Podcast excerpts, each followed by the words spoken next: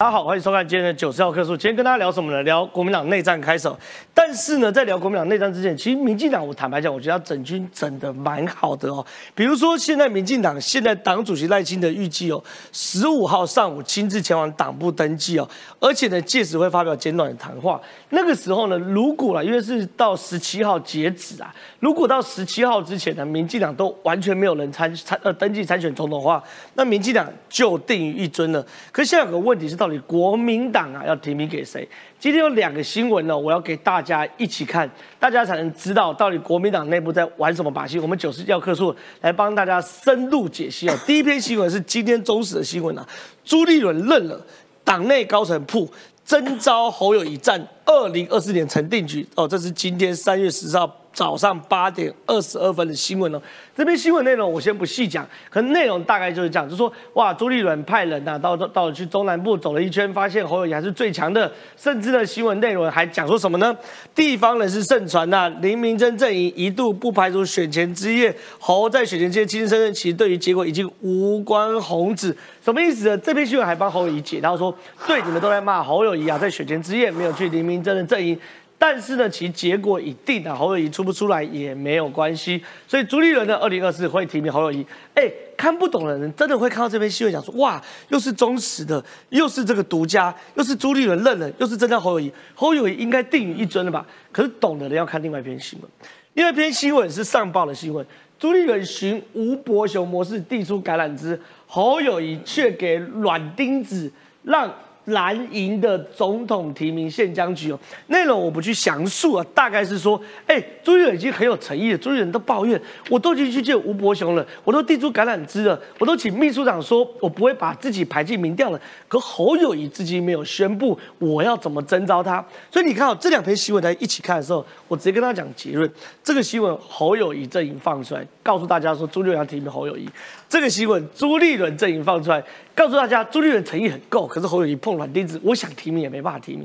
所以这个国民党的内战哦，到底要打到什么时候？到底朱阵营跟侯阵营的放话要放到什么时候？晚点节目来跟大家分析哦。因为在对于我们来说，整个政局来说，蓝绿的对抗局势是很明显的。蓝呃绿定于一尊，蓝持续内讧中哦。而且更有趣的事情是，今天又有一个民调出来了，维系侯友谊最强母鸡，生死不罪。新北市政府转手为攻，内容说什么东西？内容说侯友谊最近啊，在很多的内参民调都表示，个人施政满意度分数很高，然后等等等等的其他三联城市都非常惊人。简单讲啊，他说啊，侯友谊在新美市就是最强最强的母鸡，现在市长做得好，很有可能可以再上一层楼。所以这样的放话文化会影响朱立伦的意志吗？还是朱立伦其实心中已经有定见，可能会排除侯友谊，甚至是拉郭台铭，甚或者是排除郭台铭跟侯友谊，朱立伦自己出来呢？晚点节目都会仔细的来讨论哦。另外一件事情是，今天自由时报新闻让我觉得很压抑哦。自由时报新闻说什么？共军演训转向备战，预见第二岛链的作战能力，什么东西呢？这是国防部向立法院提出的报告，指出它有蛮有趣的。这个报告有两件事哦。他说，共军啊，最最最近的演习都会从单一军种调整为陆海空及火箭军的联合演习，而且常态化在渤海、黄海跟台海设置禁航区。意思是哦，你可以看到。共军现在的军演已经是极度贴近于实战，它是由不同的军种加上火箭军去做联合军演，这是第一个目的。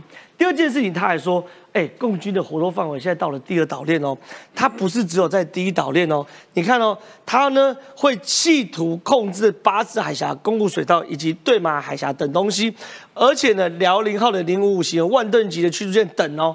会穿出巴士海峡或公国海峡，跑到第二岛链去做军演，所以中国现在已经它的企图性很明确：一要打仗，二会穿出第一岛链。所以因应这样局势，我们国军要做什么准备？晚点也会讨论哦。可是呢，美军也在做准备，美军做大量的准备都在于什么呢？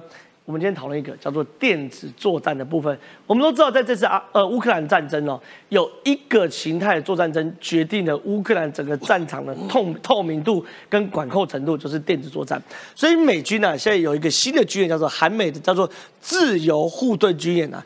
然后呢，派出大型的电子侦察机切朝鲜半岛，这个很有趣哦。你可以看到这是朝鲜半岛的这边，然后这边是北韩，这边是南韩，派出一个侦察机从朝鲜半岛切出一条线。那切出这条线代表什么样的政治意义？代表在军事上能够做什么呢？不妨呢，晚点节目也都会讨论哦。所以呢，如果喜欢我们节目的话，千万不要离开。在进入节目讨论之前，现在介绍今天来宾哦。第一位是两岸韬略策进会的副理事长张宇潮，宇潮老师你好。陈好，好，大家晚安。第二位哦，是等一下会跟我们解释非常多美中台相关的军事关系的，以及国际关系的军事专家，呃，吴坤义，坤义大哥你好。哎，大家好。再来是这个我们文山治理王石琪师姐你好。大家好。再来是要特别介绍，是我们台南市的前关旅局的局长，现在也是要挑战台南市立委的女参选人郭珍惠，珍惠姐你好。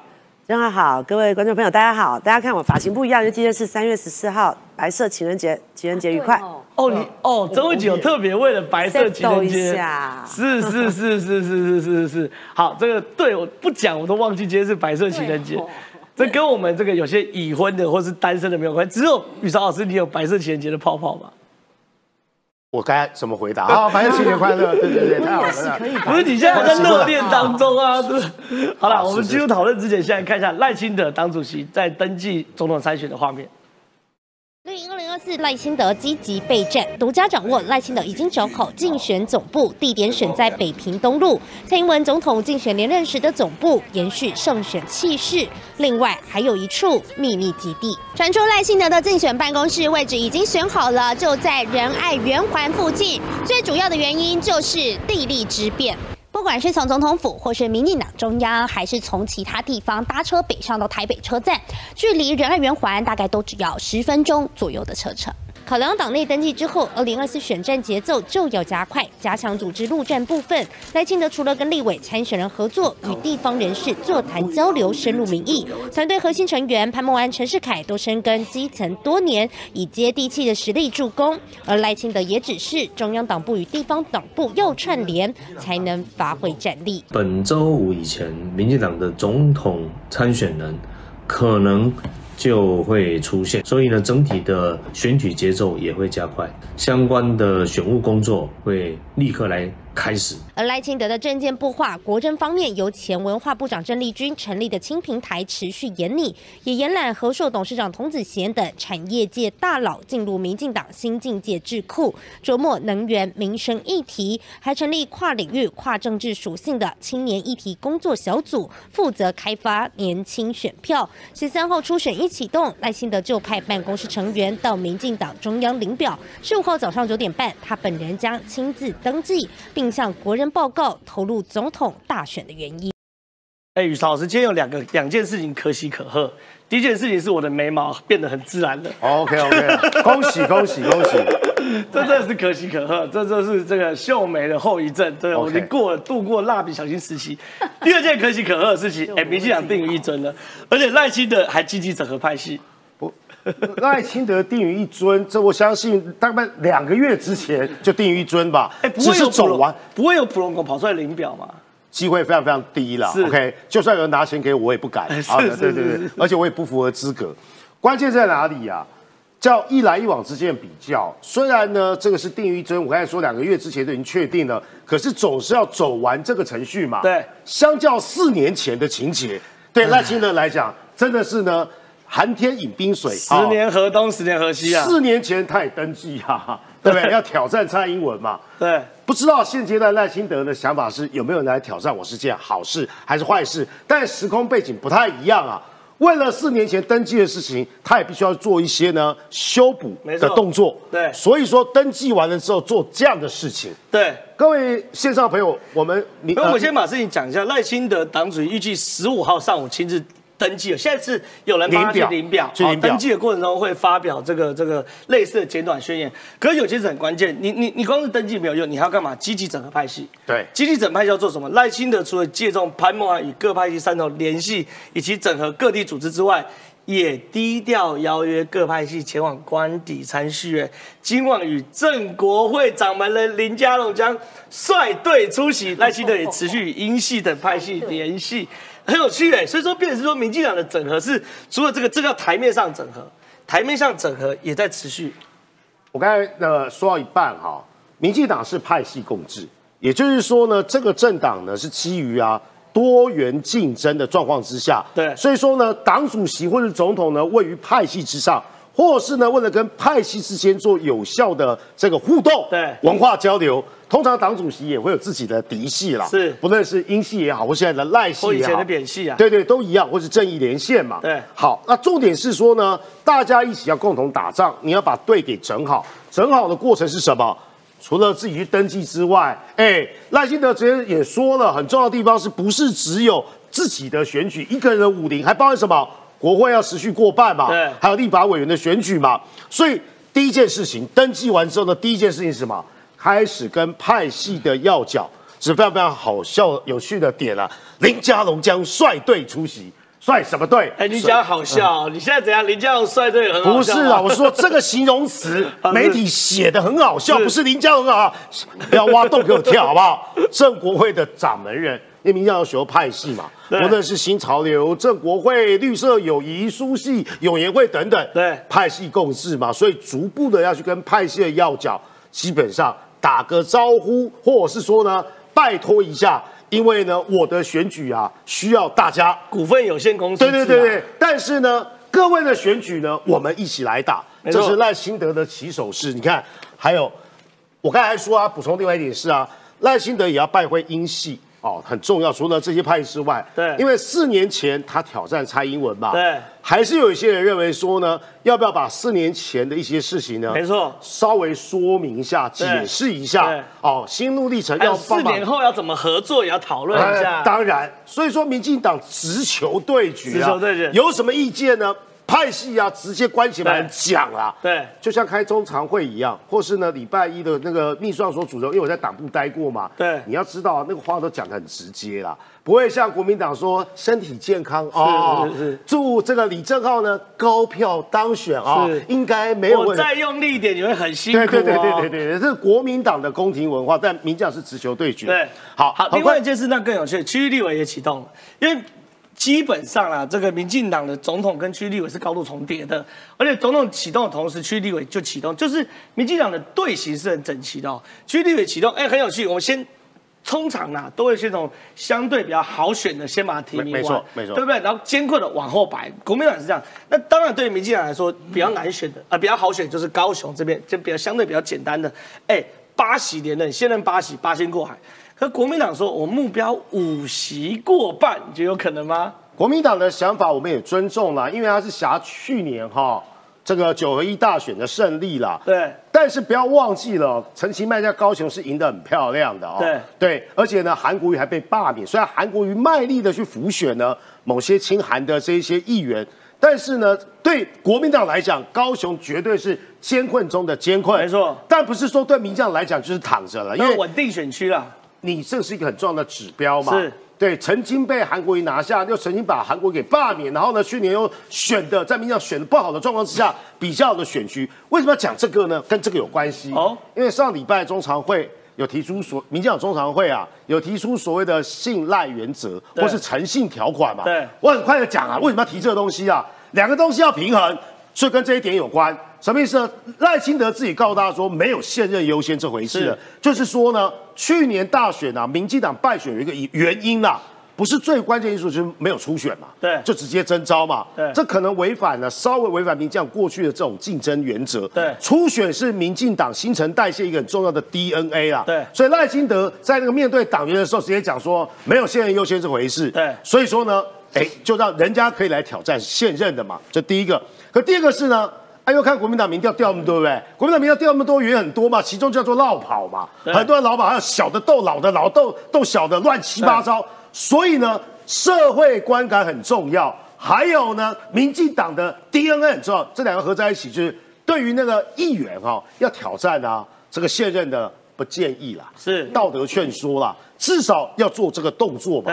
你要选，基本上你就要面对民意哦。对啊，你可能也是做两件，你你就要去挑战。对，比如说你可以何伯文嘛，你有深海规划，你这届那不一样啊那个你可以像李坤城这届就不要选。其实应该有三点，第一个是说，对于现任议员要挑战的，不建议、不鼓励。对第二个呢，监困选区呢，四十二点五，那是上次民将立委得票数嘛。对在这个以下就监困选区，由党中央来征召。对第三种状况下，何伯文啊、李坤城啊、李延卫啊这些人啊，哎，人家都不是现任议员的，可能包含啊郭珍惠啊，因为他是前哦台南观光局长，没有代职参选这回事的啦。要选啊，基本上就把你的东西包袱全丢掉。没错。所以何伯文、李坤城没有这个问题嘛，郭珍惠没有这个问题，所以现在问题就在这个啊，这个黄秋英公开表态禁足，那可能就要对他道德劝说，对。因为没多久呢，就二十号到二十四号立法委员的初选就要登记了嘛，这可能是一个指标性不然的到时候就在他的这个这个这个竞选公报上面写不建议。啊，不不建议的。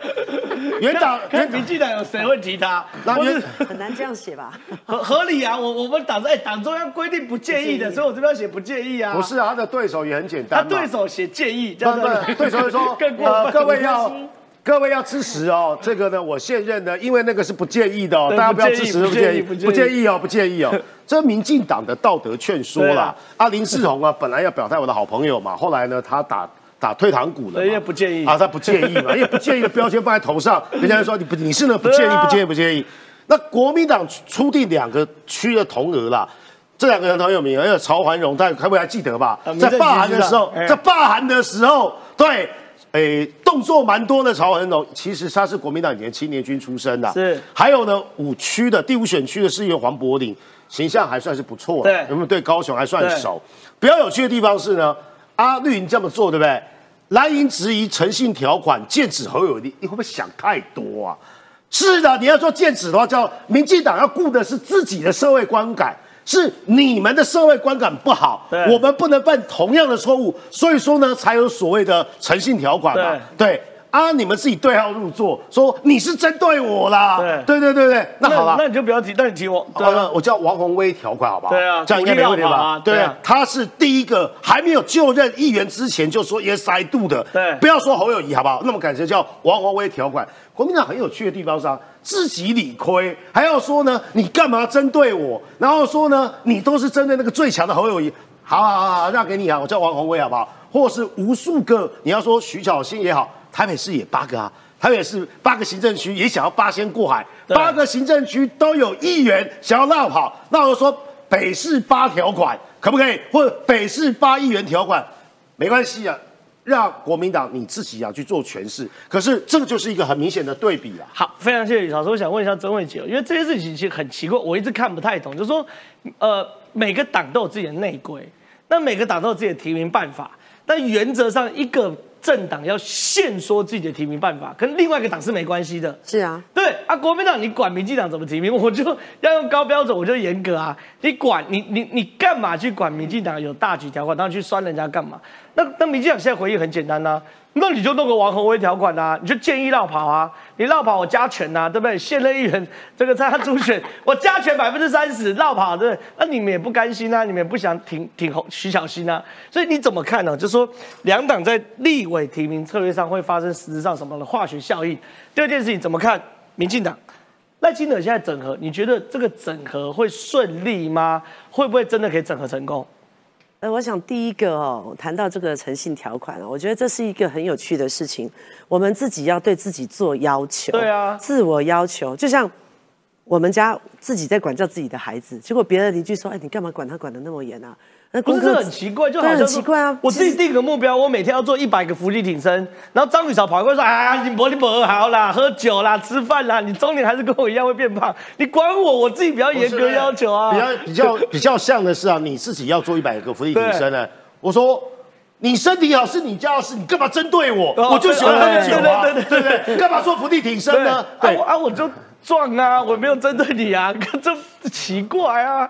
所以我我觉得就是说，哦，对他们来讲，他们现在是播上面播啦。对，就第一，他也不敢去谈。其实过去国民党他们有所谓两年条款哦，就是你公职人员你任职满两年，你之后你要做什么，你就比较被人家不会被人家说嘴。对。但是现在的状况是，哎啊，很多都全员逃跑中啊，才刚当选，马上又转任，而且是马上立马绕跑去选立委。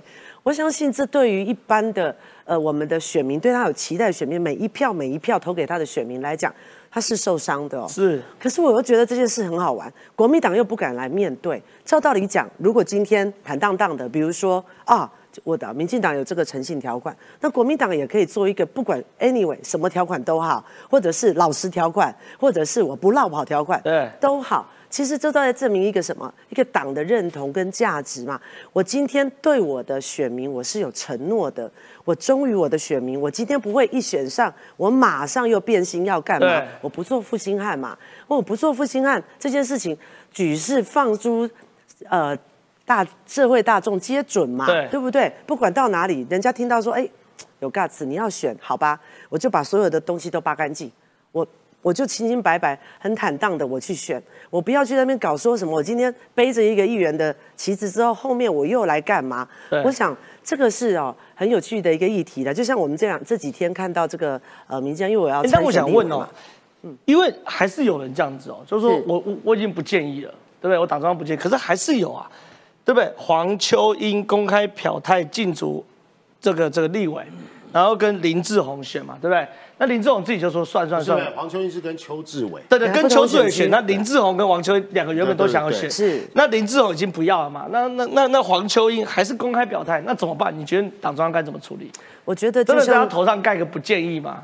哎，我觉得当然不会是说直接盖个不建议啦，可是跟沟通到最后选民都会做选择嘛，而且对他来讲，这是加分还减分？我相信每一个候选人，每一个有志从政的参选者，他自己也应该要思考好自己要做什么。对就看到我们最近在看到说，很多人都在问啊，这个侯友谊他一直都在讲呵呵做代级，呵呵做代级。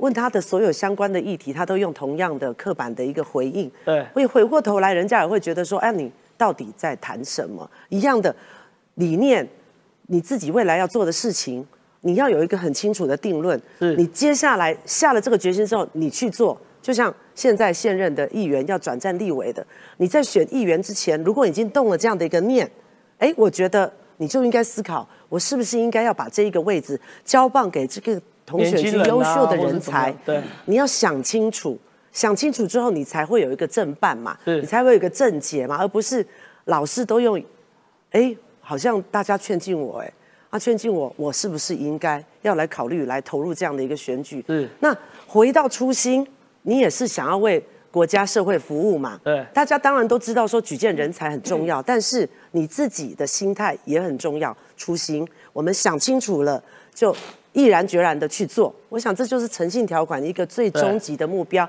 也是对社会、对我们支持者负责。好，那另外一个东西，赖清德开始跟整合各派系。就你的了解，目前这种整合是按部就班的整合，是越来越这个定于一尊的概念，还是说各派系其实还是有些杂音的感觉？哎，我我觉得哦，因为过去我在台南市政府，我们一直啊在台日做外交的时候，其实我跟赖副总统有很多的互动哦。一直以来，其实到现在，其实台日的关系在一些民间的交流还是有很多互动哦。对那我看到他这一个人，他一直以来都是一个非常认真的人，对而且他做每一件事情都很投入。大家可以回想一下哦，他当初第一次选台南市长的时候，他得到了六六十趴的一个得票率。对他第二任他破了，他刷新了记录，他拿到了七十。呃，七十二点九趴的一个得票率，夸张。那这个也已经，我们常在讲哦，这已经刷新了这个直辖市市长的选举的质量，而且他是连任者、哦。这一般是共产党才可以投出这没有错，连任者通常有的时候他会因为他过去四年的政绩一些包袱有一些包袱或者是一些状况，他完全没有，而且他刷新纪录，他大赢对手四十四万票、哦，这代表什么？代表他的所有的做法，他有想法、有决策，而且他一步一步很踏实的走，他才能够。有这样的一个成绩，回过头来我们再看现在他我们所谓的定于一尊，我相信他在这一次的南投的一个浮选，大家也看到了，交出了一张很好的成绩单。因为坦白讲，南投是一个很难踢的铁板，对，民进党竟然可以在那里，在蔡培慧这样的一个艰困的选战之下，他可以拿出这样的一个好的成绩，我相信这也给他一个非常大的一个助力。再加上他其实一直很积极的在做派系的一个整合，他也去请益，包含他在过去，呃，我我想他在各方面，不管外交、两岸，甚至他也都跟。不同的政党也都有很多的互动，我相信对这个在包装媒体大家也都有看到、哦，所以整合所谓的呃国家的。所有整体的共识，这是一件事情嘛？回过头来，党内的共识，它必须要定于一尊，这样子，民进党才能够在二零二四的大选里面能够拔得头筹嘛。相对于现在的国民党，大家可以看到，大家还在那边爱爱妹妹，吼吼做代级。可是看到我们民进党，我们现在的赖主席，他做的事情就是，我赶紧把我想做的事情，我的论述。我希望未来这个党怎么样去发展，包含说党务怎么样去革新，他再再都在显显现他的一个决心跟他的毅力。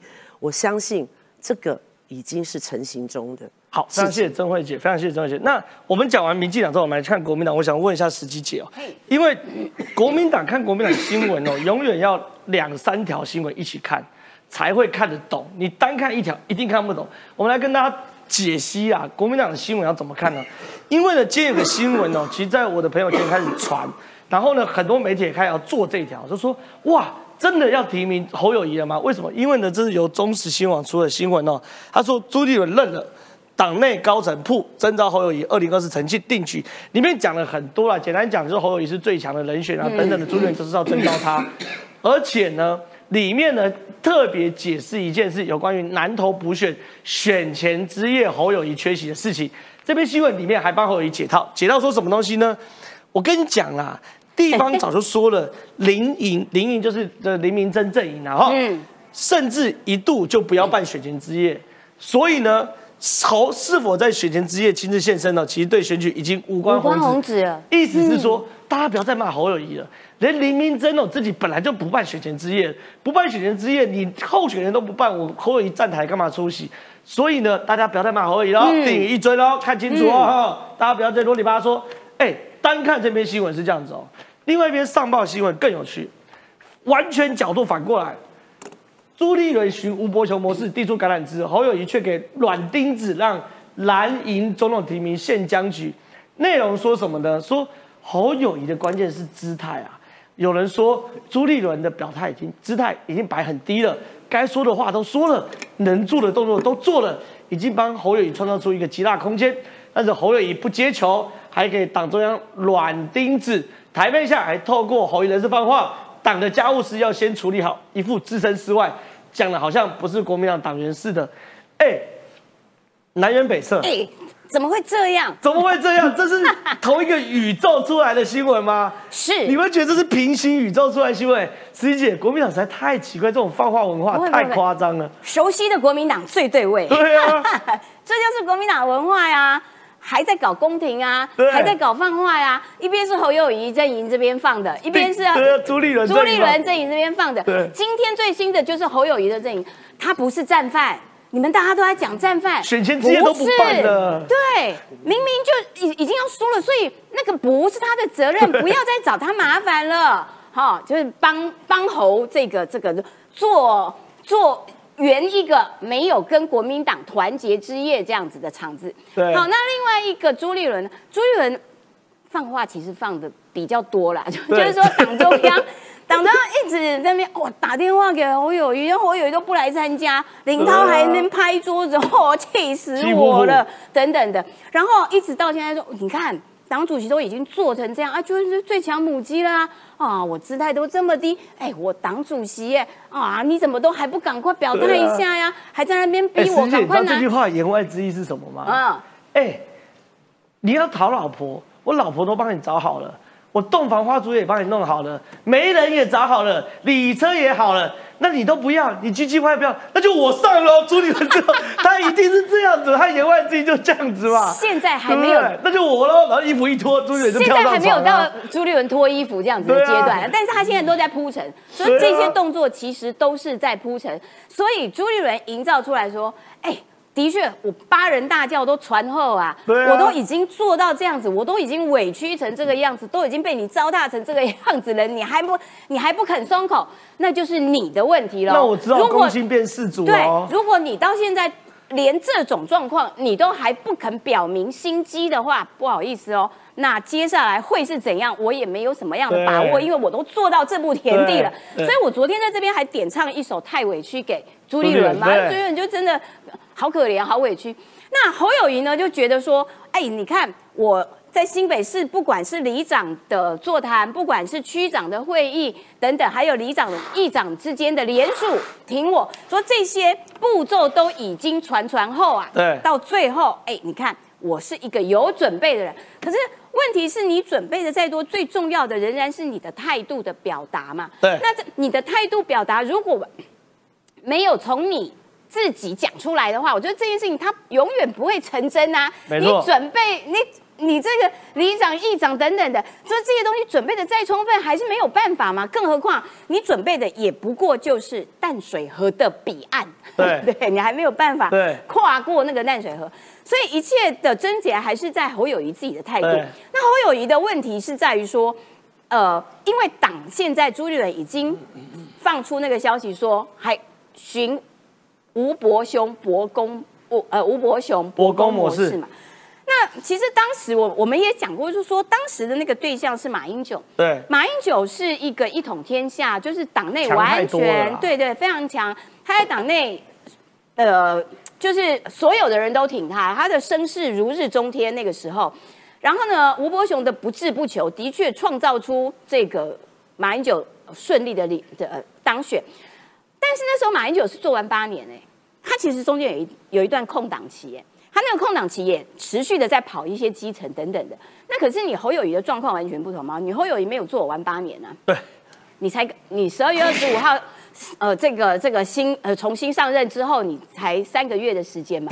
然后更何况你没有一统天下呀？你现在是国民党内民调看起来最高的人，可是就省级就派系。呃，不管是韩国瑜的韩粉类的，或者是郭台铭的势力等等，其实你没你并没有办法一统天下，所以那个哦状况其实两边不太容易这样子去类比啦。那所以接下来问题就是说，好，那侯友谊什么时候要表态？没错，今天看起来这个忠实呃是不是忠实的讲法是说，哎，可能到五五月五月中左右，民进党的新北市议员质询完了之后。然后那个时候，因为都剩下一些不重要的国民党的嘛，那那个时候对侯友谊来说会比较会比较这个呃方便一点，时间性稍微方便一点。但是不管是民进党有没有执行完，对不对？民进党如果集中在前半段执行的话，也有你好过的啦，有你好受的啦。然后不管是这个执行完了，然后接下来剩下国民党的议员还没执行，然后你就要跑掉，跑掉这件事情的本质它不会被改变。所以，不管是在咨询民党咨询前跑，民党咨询完后跑，国民党咨询完后跑，都一样，意义相同，它就是跑掉。那这个跑掉跟这个呃诚信条款，其实两边的对照其实就够明显的嘛。因为如果你侯友谊的跑，然后加上哇哦一一整挂的王宏威也好啦，徐小新也好啦，这样一整挂的这些的话，就那个对于整个党的。竞选主轴来说，它就成为一个可能被伤害的点。这件事情其实我我认为对国民党不太利啦。对。那所以现在国民党仍然停留在一个内斗、各自放话的宫廷文化啊，这个这个哦，你好我好大家好，哎呀你怎么这样啊？你怎么那样？这样子的一个阶段，持续的在纷扰当中。那这个纷扰会持会会会有多长？要短也可以，要长也可以。一切都关乎侯友谊，你什么时候自己有一个主动的态度表示啊？是非常谢谢石姐分析哦。所以你看，观众朋友看我们九十号课就知道一些政治上的美感。我今天问坤毅大哥，就这两篇一起看，真太这两篇新闻一起看，真的太好笑。等一下有更好笑的新闻，我来给大家看。这两篇新闻看太好笑嘛？一个说征召侯友谊二零二四成定局，一个说。朱立伦已经表态出来，是你侯友谊不说话啊，所以我就说朱立伦放这种话，意意思就是说，哎，我八人大轿准备好了，我新娘准备好了，我媒婆准备好了，我的聘金准备好了，我礼金准备好了，我洞房准备好，你侯友谊不上轿，我老朱就要自己上轿喽。我认为下一个朱立伦就要放，我们看准不准呢？朱立伦就说侯友谊是个扶不起的阿斗，不管这是国民党现在内部放话，可是今天有个更好笑的，民调不光。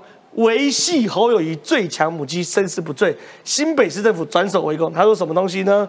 最近呢，有个新北市政府未公开的内参民调显示，在侯友谊个人施政满意度及分数分数上哦，分别二零二二年是八十三点二，七十七分；二零二一年是八十一点五，七十六分；二零二零年八千，简单讲，他每周是八十几分呐。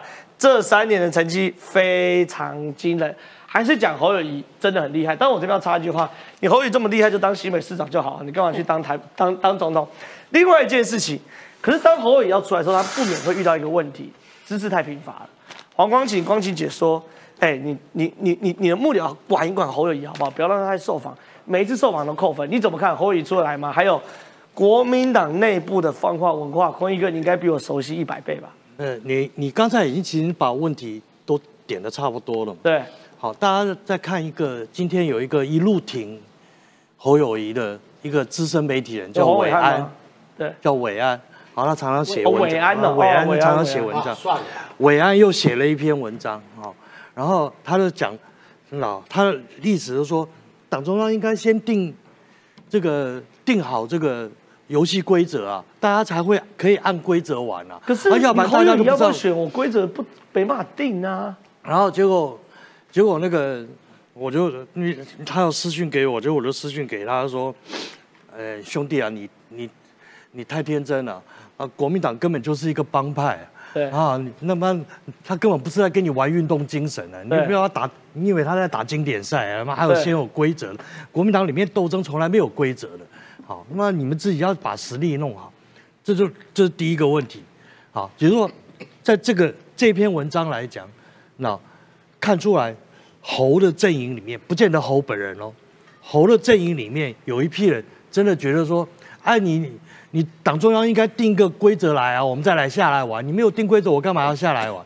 结果这件事情居然就跟郭董的说法是一样的，把所有东西全部都推去给朱立伦，在等一套办法。对，在等一套办法。那那个其实是莫名其妙了。啊，这个东西你的势力、你的势起来了，那大家自然就往你这边。对，好，往这边靠。好，第二个问题，啊，侯的问题现在出在哪里？他他，我觉得他自己根本就搞不清楚。你看他这篇啊，然后说什么呃高层炮啊下下下下下对下一个这个民调的东西，民调的东西在讲什么？新北市。对，他所有的东西都在讲新北市，吼吼奏在起新北市。我现在不以那个讲什么外交、国防、两岸，新北市。那，你只有新北市凭一个新北市的高民调，你就想要选全台湾，这两回事啊，你根本做不到嘛。对，那侯现在的做法是要把这个侯侯爷，好，那这个美猴王变成美猴帝，好，把它捧上去。那那么问题是根本就不是这样子啊！你要选一个全国性的选举，你需要的是诸侯，不是只有一个侯。没错。龚英哥，我觉得吊诡事情是侯友谊最近都在造势，对他怎么造势？叫新北市的议长挺他，对，叫新北市的里长挺他，对，拿新北市的市的民调说我非常非常好，这不是更证明你挂不出新北市吗？他那个那个圈子实在太小，起码你下去走一走，你去把叶子。十二县市议长联谊会有几个议长挺你吗？先先先不要管别的那么那么大嘛，对不对？对，好，你起码把叶子。啊，燕子找来嘛，对不对？老朋友了，好，那么这个桃园对不对？好，捞过来，然后蒋万那边拜访一下，起码你跟那个那个呃赖清德一样，对。然后我我我约谁约谁约谁来吃个饭，好，吃饭就可以了。你只要不用搞什么大场面，然后一个一个这样子吃饭，你把大家都串起来，把诸侯会盟嘛。好，这个这个虽虽然说所有的政党都是。都是跟黑社会一样哈，那但是帮派跟黑社会里面帮派跟会盟，像天道盟那种叫会盟，还是有差别。国民党是比较像会盟人，民进党是比或者是共产党是比较像帮派的，他比较有组织纪律啊。但是那个谁，那个国民党的那个是什么？他各地都是角头，角头只能做什么？角头你就不能一一声令下，一个来做什么？所以你得要像什么？像春秋五霸有没有？没事就是。啊，把大家找来啊啊，诸侯会盟，啊大家推举个共主，哎，我们这这段时间就这样干，好不好？啊，好，好，大家就 就一起去，那个是会盟模式，对，所以他他必须要把各个诸侯按捺好，你的声势不就起来了吗？好，再来，那这个也不知道是侯友谊的问题，光晴姐讲的这个。光晴讲的这个东西，然后你竟然叫她光晴姐，啊，不能叫姐 啊，翻会会翻脸。没礼貌，光晴美女，光晴美女。然后那个他就他讲了前面写说那个侯友谊之前就是好字辈啊，什么共好啦、共荣啦，对对啊什么对对好啦。啊，那好好做事啊，好好做代级啊，然后现在后来就啊三字辈啊，什么啊，以前是朱立伦三完三线，他就跟我说三什么三什么，对对对三平三安什么三什么是啊，他每次都创这个名词。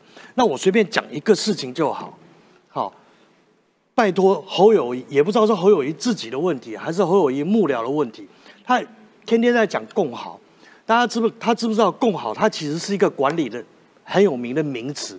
我们还曾经两千年左右的时候，我们我我我们还那个时候管理公司还开课，特别去上共好共好是个管理名词啊。是一个管理名词啊，它里面来讲三样事情，就是说一我要让一个组织、一个团队能够前进，那我希望每一个人啊都要有松鼠的精神，他能够把每个人工作做好啊，希望啊像海狸的组织。好，能够有计划的完成任务啊！希望像演业的天赋能够相互鼓舞。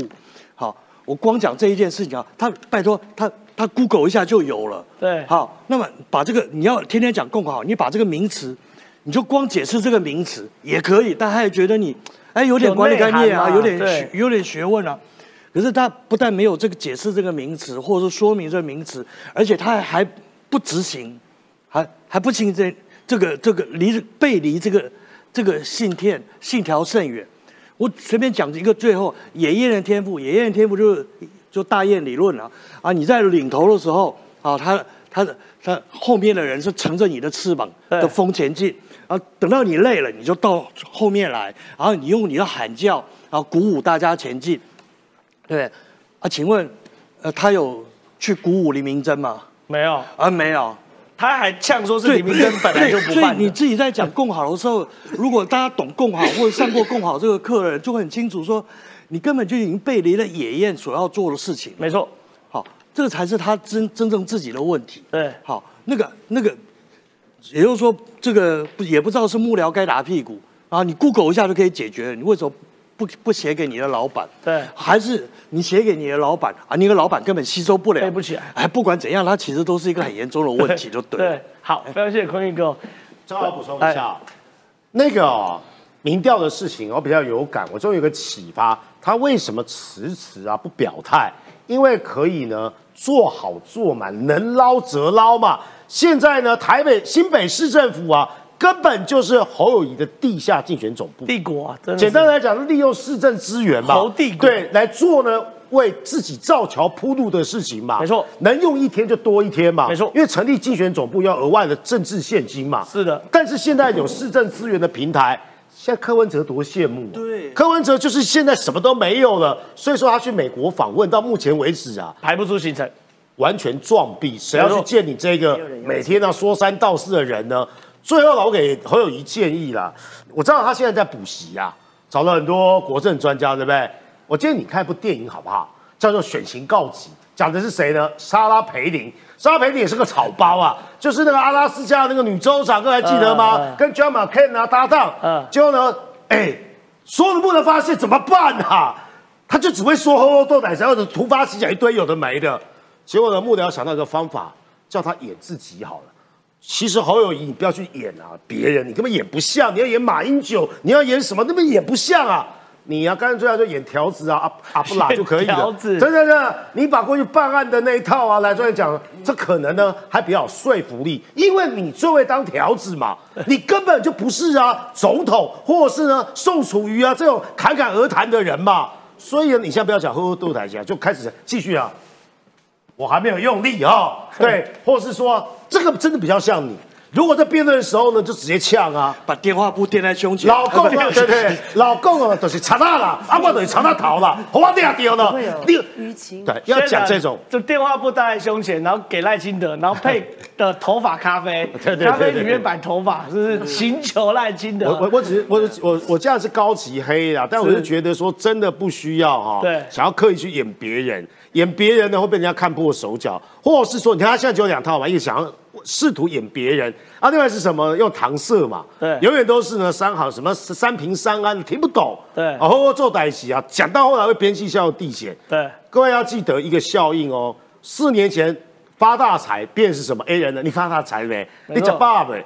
现在呢，如果继续这样讲的话，等一下，厉害呵呵，这歹集啊是 A 的你的意思啊，所以我觉得光晴姐的分析是有意义的。我跟你讲，其实我最近常常讲侯友谊真的是比韩国瑜还草包。我我我公开讲为什么？因为我们对于一个政治人物不不会只知道结，不会只要求他讲结果或目标嘛。我们我们要知道方法，就是台湾更好。我问你，怎么台湾怎么更好嘛？对不对？三平三安嘛。你说这个这个这社会要公平，那我请问你要怎么处理社会公平？是土地正义的问题，还是财富分配的问题，还是税制问题，还是司法的问题？就是你除了这个结果之外，你要有方法论嘛？你要通过什么方法来导致你要的目标或结果嘛？哎，韩国瑜好歹还讲人进来货出去，高雄发大财，这是有逻辑的，这是有方法论的，对不对？是要先把人进来，货要卖出去。高雄发展，那当然里面还会可以，你可以细问人要怎么进来，你要怎么让人进来，货要怎么出去，它是有方法论的，它是有个逻辑程序程序在的，你可以不能只讲结果嘛，所以没关系啊，反正我们做媒体的责任，我们就是不断检验候选人，用同样的标准来检验不同的候选人，看他是不是一个合格的领导人，这是我们媒体该做的。那接下来我们想问一下这个坤玉大哥，我们请坤玉大哥到前面来啊。很有趣的事情是，最近啊，国防部向立法院提出了这个报告。这报告当然就是关于共军的报告。共军报告有讲两件事，第一个，他们已经在做混合式的作战训练。混合式作战训练是包含陆海空加上火箭军的联合作战训练，这是混合式作，就是完全是以实战为导向去做的作战训练。第二件事情，他们突突破第一岛链，要往第二岛链走，要往光岛走。所以你怎么看呢？这个东西就是我们国防部对中国报告，以及路透社对于台湾国防要怎么处理的建议。来，我先这样子讲，国防部的报告一定要这样子写。好，为什么呢？因为站在国防部立场，料敌从宽，从严，哎，从严。对，那我不能够轻忽敌人的威胁，所以他把事情写的稍微预估的，用最坏状况来预估，那经费也比较好申请，也没有项目比较好。现在现在台湾没有像美国那么那么哎呀那么那么困难，但是老共现在在做什么？他要。必须从严的去评估，要不然的话，一旦出了意外，那不是那个责任不是国防部能够担得起。同意。好，这是第一个。第二个，老共，呃，从习近平上来以后，他的演训都是从都是从实，好，都是都是往实战方向走。只不过以前都在朱日和打陆战，对。那可是现在的导向，他不，他他呃。是怎么样？海陆空全部火箭军啊，全部都下来。对，他就表示他要打海战了。是啊，他是在往海战的方向在前进。对，啊，啊，海战的目标又是谁？不只是台湾，海战的作战目标其实是美国。对，啊，好，日本，还有我们其他那个欧洲联军。对，好，那么这个是啊，他整个演训的目标。那你也可以看到他演训的方式啊，他为什么火箭军要下来？因为他其实他的。因为他的海空军其实没有没有这个日本跟美国强，OK，但是他的火箭军非常的强，是好，这是他反拒止的一个最主要的利器。对，好，那么所以他要去做这件事情。那如果他要拿台湾也好，或在第二的第一岛链这边要生事的话，他要突破的话，那他要怎么办呢？他一定要先把这个第一岛链的所有的美军基地，好给剁掉。对，好，然后呢，又要把第二岛链的美军给。来来源的美军给拒止在外线，对。对，所以他现在在做的一个东西叫做渗透，OK，也就是说，什么辽宁号或或者是这个山东号，要跑到第二岛的岛链来演训，好，他把它变成一种新常态，好，它新常态的可怕是在什么地方呢？那新常态其实呃跟作战的时候是不一样的，对，好，作战的时候美国一定会把宫古海峡或什么。好，这些还有巴士海峡全部封锁掉。对，啊，美国的滨海作战团，它就是一块一块一块，我的一这个岛上面都有反舰飞弹，你过来你就过啊。对，而且你而且你走到某一个海峡过来的时候，四面八方的导弹往你射，都是饱和攻击，所以作战的时候他他是过不来的。对，可是他这个他拼命的往，还是拼命的往第二岛链渗透，他的意思是什么？他可能会用偷袭。他的第一集是可能用偷袭的，大家不要忘掉，大家不要忘掉一个一个例子，好，这叫新常态的例子，很有名的例子叫六日战争。是在六日战争之前，以色列的战斗机每次就往那个地中海飞，每天往那边飞，一飞就十几架，然后哗一大片。后来埃及空军习惯了啊，那个那个就是匪以色列空军演训，雷达看到也没有什么关系。结果到了那六日战争的时候，以色列几十架那个教练机或或轰炸机出去，哗一下就转向，然后埃及空军完全没有防备。这就是老共现在在做的。他现在要玩的其实是这个，是，也就是说，在那第二岛链的演训，真正可怕的地方在这边。他在突破台海台海中线，或者要从南边这样子每天的给你绕，他就是要松懈你的防备，让你麻痹，麻痹了以后，你松懈防备了以后，然后他再来突击你。是，好，所以真正恐怖的其实是是在这个方面。对，好，我们要应对最麻烦的，也就是在灰色地带的应处上面，我们还不能够松懈，啊，这个警备。好，那所以呢，我们现在的这个路透社，路透社的这个这个讲说，我们要这个全面全开支聚焦武器装备，这其实只是呃媒体的就外媒的一种报道方式了。好，就觉得我们好像买了很多的的的的花很多国防方面的钱或者，我说实在话，这个这个说法当然没有错，不能说他错，但是那是有原因的。哦，你如果下到我们的基层部队，就会发现，哎，我们在多年军购限制下面，其实我们很多的装备是很很老旧了。是，哎，我那炮有时候插起来都会掉眼泪。那个爷爷啊，那个年纪上面刻的民国四十二年的爷爷啊，你知道吗？那种那种那种很恐恐怖。我们现在还有长角汤姆啊，对啊，幺五五炮是长角汤姆啊，对对不对？啊，那个那个其实很恐怖的。好，所以台湾的装备，如果你真的要打实战，那你真的要应对。这个中共的威胁的时候，你必须拼命的去换代，是然后武器装备要整个换代，而且要想好未来的战场要怎么打。那个还不是什么，不管是从这个什么所谓不对阵战争，什么小的，好这个精的、隐藏的，好还有大的这个这种这种重型装备，包括战车什么东西。你看现在连乌克兰，好连波兰，好连土耳其，好都是。那个艾波兰战车哈，哇，都是都是在那边跑哈，平啊，哎，我们现在还是那个那 M 六 M 六十是吧？八吨，还那个是人家越战的时候的东西。对，好，我们还拿来在里面改改改，他说嗯很棒，我们可以用。对，哎，那其实是很可怜。我们还在上面涂泥巴，说可以防红外线。有啦，也可以，那是兰博啊，好，兰博那个电影里面是这样演的。对，啊 类似这样子。好，那么但是但是这种这种东西其实是。是我们整个国军从上到下都需要非常强的换代，但是在换代的过程中间，我们必须思考新的战场它会长得什么样子。对，好，那接下来我们下一场下一个世代战争，我们都知道战场管理很重要，战场管理可以决定你整个陆海空三军的透明度，以及指挥官在下指令的精准度。现在美国啊有新的侦察机，等下请空运大哥来帮我们解释一下。而更有趣的事情是，韩国跟美国做自由护盾的军演，军演的过程中，他们竟然派了电子侦察机从朝鲜半岛切了一刀，请问这有什么意义啊？我呃，我先讲这件事情，不管是就美国最近常常在干这个事情，好，但是他是。应该怎么讲？它就是一种灰色地带的行动。这应该是三十八度线是对，也是个舆舆论舆论战的 对啊一个手段之一。你老共不是很会用灰色地带吗？对，会放气球啊，会搞一些有的没有啦啊，每天在那边画红线来突破海峡中线啊，我不承认啊，或干嘛？你不承认，你不承认，我老美就用这个军机那公开资讯那让你知道对那我的防线在哪边，所以他就用这个。你看它的飞机的轨迹图就是什么？它就画一条红线，好，好，不要过来，对，不要过来，好，三十八度线在这里，我没有飞到接近三十八度线，我不想让我的飞机打下来，好，我不想惹你，但是我告诉你，我看得见你哦，对，好，你在这边，那几百公里，那这个三十八度线以北几百公里的这个区域都是我针尖的方向。你看在之前，好，这个美国人 P 八，对，还有什么 RC 幺三五什么的，在玩什么？那。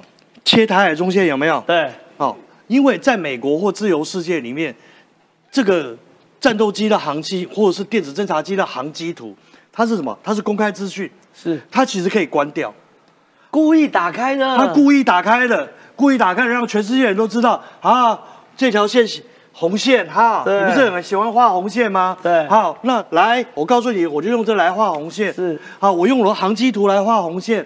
啊，然后在乌克兰他也玩过啊，对啊，他啊，他就在画哪一条线，然后就沿着哪个边界飞，对对不对？好，那个乌克兰边界飞，然后沿着沿着什么涅伯河这个附近飞，就叫你不要过来，你过来的嘛就是打到我的地盘了。好，那这条这个军机画红线的是一个政治意涵，这个军机也是一个政治意涵，这是美国陆军新型的 ARES 的电子侦察机，这部分是有什么特殊的功能吗？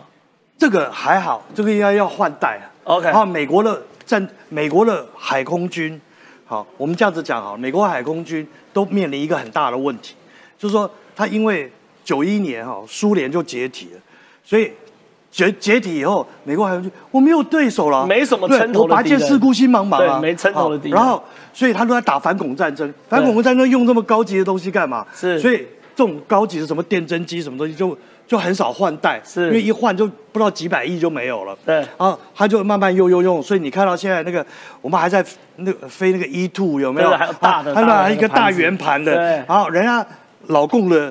新发展的模仿 E two 都已经变成一根杠子了，它还是一个盘子，对对不对？好，那为什么？因为没有换代。那像这个东西其实就是老美认真了，哦。老美认真了，还他妈要打针的了，所以他把你看他所有东西都是小小的，上面的电针的器材都一小根一小根，有的都藏在鼻头这对边，然后对，藏在一整？排然后然后，尽量融合到飞机的构型里面，对对对。好，然后然后它的放在它的蒙里面，减少雷达截面积啊。对，也减少雷达截面积以外，它的空气动力也不会那么坏，对。对不对？然后有就是燃油效率会比较好，这样就可以飞得比较久。好，然后这些东西呢，你要要知道说，你一看那个那个飞机或是船舰哦。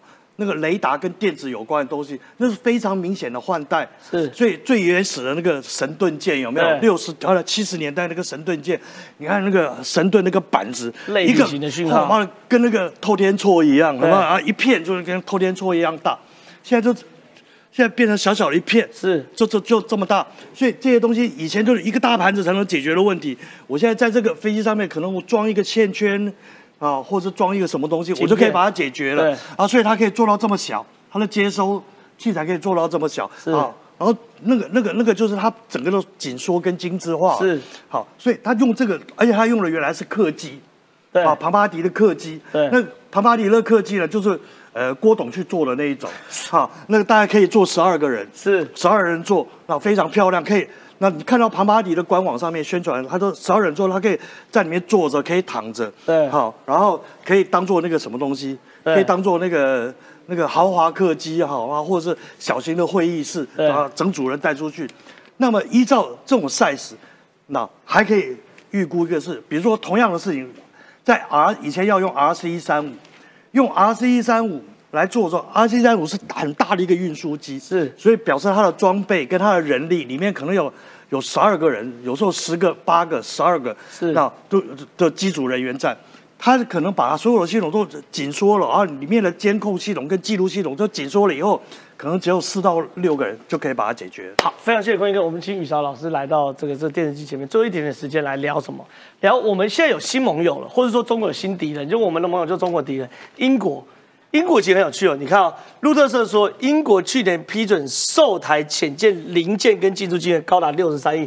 换句话说，我们以前主要军事采购国都向美国采购，现在多了一个英国。另外一个是什么东西？英国新版外交的国防报告要提中国对台威胁哦，不是中国对英国威胁哦。另外一件事情，美国国防部编列二十五点六兆国防预算，特别点名中国威胁。所以你怎么看未来？原来我们多了一个盟友，中国多一个敌人，叫做英国。这非常非常有趣哦。英国本来对中华民国、对台湾是最不友善的，怎么说呢？中华人民共和国成立的时候，西方世界第一个承认他的是谁？习近平还去见过，去英国去访英国女皇，哎，没错，我是说呢，第一个承认中华民国的民主国家——中华人民共和国，是英国就是英国。对，但是呢，为什么翻转的空间差这么多呢？因为，哎，上次坤玉哥说了，澳洲啊，把他的这个国防最前线呢推到南海，对，英国呢把他的生命线呢推到南海，因为呢这是什么？我上次在那个长长四轮啊，哦搁浅的时候，还说过大英帝国的生命线那是旧的，好、什么穿过呃直布罗陀啦、马耳他啦、呃印度洋啊，哦那个苏伊士运河啦，直到呢东方的黄冠叫香港。现在有点像，但有点不太一样。因为过去英国主要的威胁是欧洲崛起的大国，有法国啦，有俄罗斯啦，有德国啊。地缘政治发生最大的变化，哎，敌人不在旁边呢，敌人是远在天边的中国。为什么？中国的扩张，特别是在印太地区的扩张，会断了英国的贸易之路，断了英国的生命线。哦，所以说呢，英国的国防最前线呢，不是在乌克兰呐、不是在俄罗斯这一线的啦，因为有北约的力量，他不怕俄罗斯扩张啊。但是啊，亚洲目前还没有一个多边巨大的北约啊，所以英国写这个报告告诉大家意思是什么？继北约之后，我们要把我们的目标瞄准所谓的印太。对，经济学人前几年有一个报有个报道嘛，说台湾海峡叫什么？新的荷莫兹海峡，是还记得吧？所以这些观念呢，告诉大家，地缘政治发生大变化，台海越来越重要。中国对台湾的威胁，哎，不是台湾有事，日本有事，是台湾有事，日本有事，菲律宾有事，澳洲有事，英国有事。你看，中国能力计划将提升政府对中国的理解跟中国互动的能力，要认识敌人。对，好，阐述英国将如何调整对中政策，以应中国的挑战。美国都在调整它的 One China Policy 了，对英国也是。首次提到中国对台湾构成的威胁，并将制定啊强硬的应应措施。所以这两个可以对照，很难想象远在天边的英国，海军大国，基本上呢卖相关的潜艇的零件还有技术高达六十三亿台币哦。对这两件事一起看，最后乌克斯，乌克斯就是英国、澳洲跟美国嘛，三国领袖发表联合声明，公开浅切合作案未来布局。各位还记得这个新闻跑很快，澳洲那时候买潜艇呢，得罪了谁？得罪了法国嘛。对对他宁可买美国的。当然，最早他想要买日本的苍龙级啦。对但日本的潜艇的制造技术的成熟度跟欧国欧洲，其实欧洲最厉害的应该是德国啊。德国从两次世界大战造潜艇很厉害，最后呢，法国订单掉了。为了象征美国、英国呢跟澳洲三者之间合作，你看，澳英美三方安全伙伴主要以分享核子潜艇技术。其实核子潜舰的概念，这边说一下，它不是真的要发导弹啊，是它的巡航能力呢可以跑到哪里？跑到台海，跑到南海，因为核子动力潜艇不用补给嘛。对，也不用浮起来了，不用换气了，不是传统的这种柴油潜艇。最后，美国国防 列了二十五点兆的国防预算，每个国家因应中国的这个威胁，澳洲的国防预算已经破一兆台币了，是美国二十五点六兆，果然是啊，世界强权。为什么要提这么高？还有谁？就是因为中国嘛。没有错，非常谢谢宇少老师哦。所以大家应该很明确感受到，最近呢这两三年来，台湾多了很多朋友。第一个，美国跟台湾越来越密切；第二个，日本跟台湾越来越密切；第三个，我们在九十幺棵树公开点名，或者是预言，或者是预判。英国未来会跟台湾更密切哦。两个新闻跟大家分享：英国国防委员会的主席哦，现在说有可能要赶快组团访台。第二件事情，英国国防部的报告指中国是划时代挑战，要派官员来台湾干嘛？学习中文。所以我认为下一个台湾有事就是英国有事的口号，应该马上就有人要喊出来了。